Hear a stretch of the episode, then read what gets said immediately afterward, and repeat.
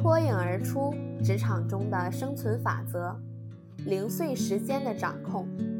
不要认为零碎时间只能用来例行公事或办些不大重要的杂事，只要把握得当，最重要的工作也可以在少许的时间里来完成的。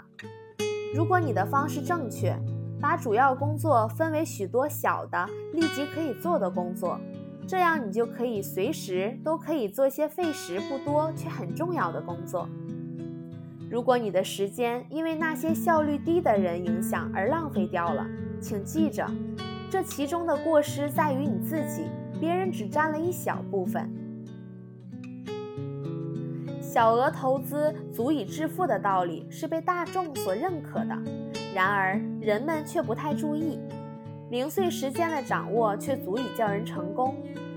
在人人喊忙的现代社会里，一个越忙的人，时间被分割得越厉害，无形中时间也流失得更迅速。其实，这些零碎时间往往可以用来做一些小却有意义的事情，例如袋子里随时放着的小记事本，利用琐碎时间做个小结，就能省下许多的力气，而且随时掌握自己的时间。想想自己的工作还有什么值得改进的地方，尝试着给公司写几条建议等。只要你善于发现，小时间往往能办大事。时间如同一个罐子，如果把几块石头当做你已经有效利用的时间放进去，当然罐子并未被装满。接着，你可以抓一些沙子撒进去。这下罐子看起来似乎是满了，但如果你再往里面倒一些水，罐子还是能容纳的。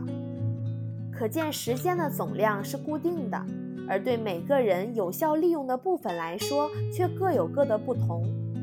有人只放进去几块甚至一块石头，有些人却利用了沙子般的时间。